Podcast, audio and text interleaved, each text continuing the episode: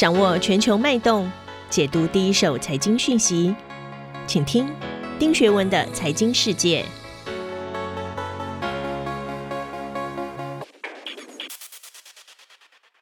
大家好，我是丁学文，希望大家端午节都过得愉快。虽然台湾还是被疫情所肆虐，但是全世界已经发生了非常精彩的合纵连横。这周呢，我们来看看全世界到底发生了两则重要的新闻。第一则是六月八号，美国参议院以六十八对三十二票高票通过了美国创新跟竞争法案啊，简称 USICA 啊。他们决定呢，投入两千五百亿美元，加速美国人工智慧、半导体晶片和量子运算这些新兴的技术产业的发展。除了希望维持美国科技技术强国的地位，更希望能跟中国的科技技术相抗衡。我们要怎么看待这个全球产业的地缘性政治？第二则新闻我要跟大家分享是六月九号哦，中国公布了五月份的 CPI 消费者物价指数年增率百分之一点三，是近八个月来的新高。受原物料价格高涨的影响，工业生产者物价指数 PPI 已经年增了百分之九，是十二年半以来的新高。通货膨胀真的像美国官员认为的无关痛痒吗？还是其实灰犀牛已经慢慢成型？首先，我要引述的是 CNBC 哦，它下的标题是参议院通过旨在对抗中国的两千五百亿美元的两党科技和制造业法案。路透社的新闻 Reuters 啊，是美国参议院推动针对中国的全面科技法案。经济学人呢，它的标题则是鸽派变成了鹰派，中国观察家间的一个大转变。我们怎么看这则新闻呢？仔细去看哦，什么叫美国创新跟竞争法案的内容？我们可以发现，它其实建立在参议员哦 Chuck Schumer 还有 Todd Young 之前的一项名为 EFA 无尽边疆法案的提案之上，是拜登政府上台以来的最重大法案，也延续了四月二十一号国会山庄里面一项名为 SCA Strategic Competition Act 战略竞争法案的一个法案，所以它其实是有一个连贯性的哦。那如果不能扩大美国的半导体生产或改变稀土供应链，很多的议员认为会使美国在未来几年处于战略的劣势。因此，他们会根据法案，不仅协助晶片制造商和各州地方政府协调建厂所需的土地资金，更提供五百二十亿美元推动美国半导体的研发发展。那事实上呢，这个法案还会提供一千九百亿美元支持美国国家科学基金会这些学术机构的研究发展，同时会向美国各地区拨款一百亿美元建立新的科技中心，并鼓励科技企业在矽谷和东西两岸以外的地方设立据点，创造更多高科技产业的就业机会。可见哦，产业的争夺战和民族主义已经起来。那当然哦，在所有的东西上面，很多人会认为说，它其实还是针对就业计划在推销。不过，围绕法案表决的辩论，其实还是有很多带有冷战色彩的语言。然后，世界各地的威权主义政府哦，嗅到了进攻机会，这是美国很多人担心的。所以，他们认为，像美国这样子争吵不休的民主政府，在投资国家优先事项上，没有办法像一些集权专制政府 top down。中央集权和威权主义的团结起来，所以美国人其实现在忧虑感是前所未有的。那当然，这个法案里面我也注意到哦，它很避免了所谓产业政策这个 term 啊，因为产业政策这个 term 呢，为什么他们要避免？因为可以追溯到雷根时代，当时美国的半导体和汽车行业面临最大威胁是日本，而联邦政府在当时开始了一些小规模的计划啊，包括 Semi-Tech 啊。就是重振半导体行业的计划。不过呢，其实后来呢，大家也看到日本一下就失落了二十年。那这一次跟二十世纪八零年代不一样的是，日本现在其实是一个工业竞争对手，可是他当时也是一个军事盟友。当然，中国正在崛起的地缘政治对手，这就改变了对峙的性质。没有人在二十世纪八零年代会提出理由说，日本会把本国最大的企业作为监控工具或潜在的战争武器。可对中国来说，所有东西都有可能。所以是美国为什么对中国特别担心的一个原因。那这项法案最引人注目的地方哦，是它资助的项目跟中国的制中国制造二零二五非常类似。中国政府六年前曾经宣布中国制造二零二五，如果大家有印象的话，他决定把巨额的政府开支投入到中国，寻求不依赖外部供应商的技术行业。那川普当时是非常非常非常针对性的反对的。那这项立法有可能会加快全球第一大和第二大，就中国跟美国之间的经济脱钩。这是这个法案其实我个人觉得最大的一个变化。事实上啊，拜登在政策上呢，很少沿袭前任总统川普，对中贸易是少数意见一致的领域。他保留川普对北京制定的关税，扩大了中国企业的黑名单。为了维持美国的竞争优势，现在还要开始要求国会通过研发的投资计划。那我们认真来看呢，有几个重点要观察。首先，他是在哪些领域？拜登和川普都倡议把制造业从海外带回来，尤其是半导体跟医疗器材。但北京似乎哦，在这个所谓的 American First 或者是 Back to American 赢了。随着六年前展开的中国制造二零二五，北京甚至还想主导明日的科技。所以，美国现在决定改弦易辙，追求的是一个范围较局限的目标，就是捍卫美国科技还有产业的领导地位。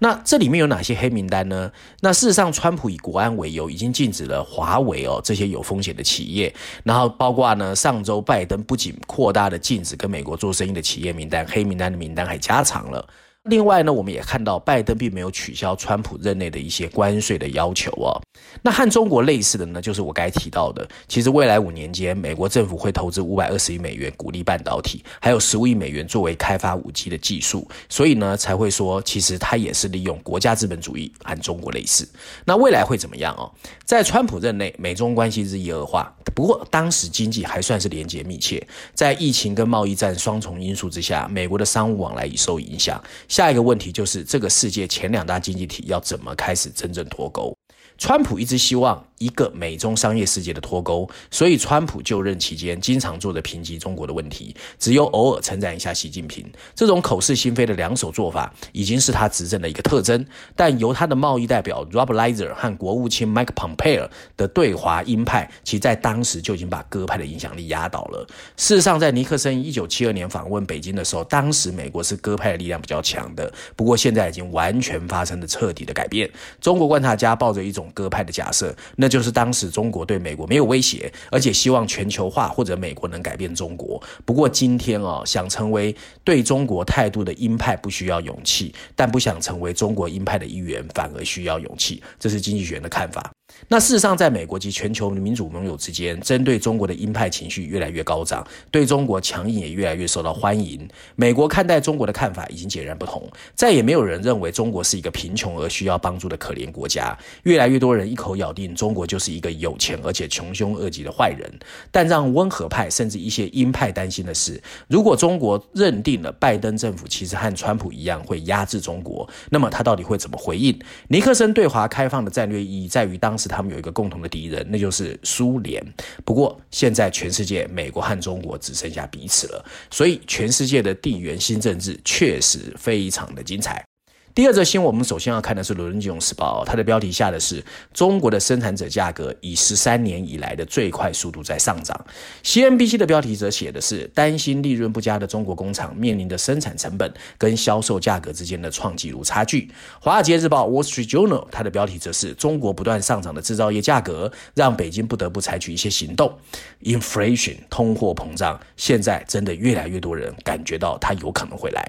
中国国家统计局在官网公布五月份的工业生产者物价指数 PPI 年增率百分之九，已经超出市场预期的百分之八点五，创下了二零零八年十月以来的最大升幅。那首先我们要讲一下什么叫生产者物价指数哦，它简称 PPI，是一个用来衡量制造商出厂价格平均变化的一个指数。它是统计部门收集和整理的若干物价指数中的一个。如果生产者物价指数比预期高，那代表有通货膨胀的风险；如果生产物价指数比预期低，那表明有通货紧缩的风险。不过，我们又要回头看到底什么是通货膨胀。通货膨胀是指某个经济体中商品和服务的成本上涨，让你的钱变得越来越不值钱。而我们对通货膨胀的定义，我个人觉得，就是当你感觉东西不赶紧买会越来越贵的时候，就是 inflation 通货膨胀；当你感觉到价格会下跌的时候，干嘛急着买？那就是 deflation 通货紧缩。所以 expectation 预期其实扮演很重要的角色。那大家可以从台湾最近啊，包括菜市场，包括全联，如果你觉得很多东西你是急着去买，或者你看到很多人在排队结账，那可能通。通货膨胀真的有蠢蠢欲动。那无独有偶啊，六月十号，美国劳工部啊也报告说，由于美国通货膨胀的持续增加，五月份的 CPI 消费者物价指数年增率超过百分之五，也创下了十三年的最高。所以，也在六月十号，我们还看到德意志银行也发布了警告，他认为这个世界正在经历四十年来经济最大方向的转变，未来几年全球经济会出现毁灭性的通膨，很可怕哦，毁灭性会波及地球的每个角落，对人们生活造成严重的破坏。德意志银行甚至担心通货膨胀卷土重来时间是在二零二三年，所以德意志银行是非常非常的负面的。接着，我们又看到《华尔街日报》啊也来凑热闹，他认为中国大陆南部繁忙的港口爆发了一波码头工人的 COVID-19 感染潮，已经搁置了全球的海运作业，染疫的风暴也笼罩了台湾和马来西亚的半导体供应链，更加剧了全球汽车和科技产业遭遇的晶片缺货。那我们倒是可以引述哦，前国币货币基金组织 （MF） 的院长 Leslie Lipschutz 的最近的撰文，他认为啊，我们要怎么看通货膨胀，可以分成三种场景。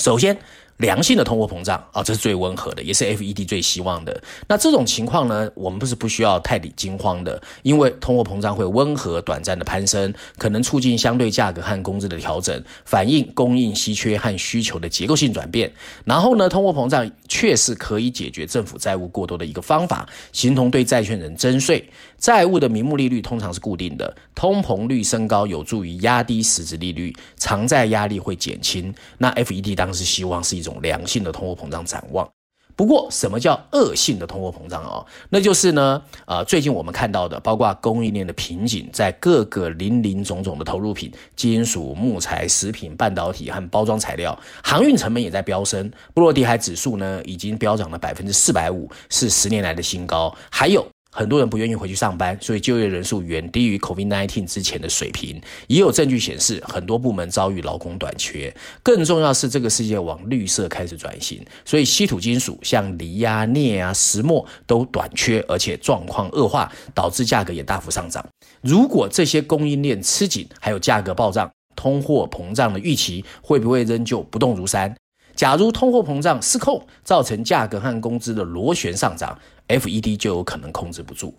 另外还有人说，有可能回到一九七零的历史教训哦，因为事实上，在一九七三年到一九七四年，还有一九七九年到一九八零年，当时因为全球的石油危机，所以石油价格的震撼非常大。那当时的贸易条件损失有如在海外被课税。不过当时的工会力量很大，才造成了所谓的工资也上涨，物价也上涨，造成了恶性通货膨胀。今年大企业的议价权还是很强的，应该不至于造成物价和工资循环上的恶性通货膨胀。那现在比较令人担心的是，目前美国的私营部门，就是民营企业的财务杠杆率非常高，这是多年来低利率鼓励还有 FED 默许的结果。二零二零年，美国非金融企业的债务逼近 GDP 的百分之八十五，远远超过一九七年代高峰的百分之五十三，以及二零零八年金融海啸爆发前的百分之七十二。所以，其实杠杆是过高的。另外，美国股市大家知道，从去年到现在涨得非常凶，所以本益比太高，对利率和获利展望十分敏感。假如获利展望恶化，预期收益折合成现值的折让率又扩大，美股将会承受双重打击，不动产市场也可能会遭殃。而且政府用来抗景气循环的政策弹药已经用着，货币政策将不得不转向提高利率抑制通膨，所以这个情况是比较负面的。那当然了，另外一个最大的问题是中国会不会成为通货膨胀输出的最大来源？Bloomberg 就引述了不具名的消息人士说，有鉴于夏天用电的需求高涨，能源成本居高不下，北京当局其实已经设限了燃料价格。那山西重要的采煤也限定了价格，还有秦皇岛的标杆售价呢，设定每吨九百到九百三十元人民币，这对全国市场造成的情况。所以呢，其实中国会被输出通货膨胀？经济学人基本上是认为啊，其实中国本身已经吸收了很多。那今年呢，中国的价格会涨，其实很大原因其实是来自至于。它的基础设施的设定，才推高了钢价的价格，还有实现绿色转型。中国政府也控制了煤矿和钢铁的生产能力。相反的，大多数价格压力反映的其实是新冠病毒的特殊性，全球对消费品的需求一下子的压抑，然后恢复之后报复性的飙升。那事实上呢，我们要分析它的影响力，跟二零一九年底比，在 COVID-19 袭击全世界之前，中国的出厂价格当时就上涨了百分之六，但衡量中国的制成品消费者物价指数只上涨了百分之零点六，所以呢，企业才会以更薄的利润想方设法度日。而且呢，中美两国的政策环境也不同，美国 FED 大幅放松货币政策，而中国人民银行相对保守，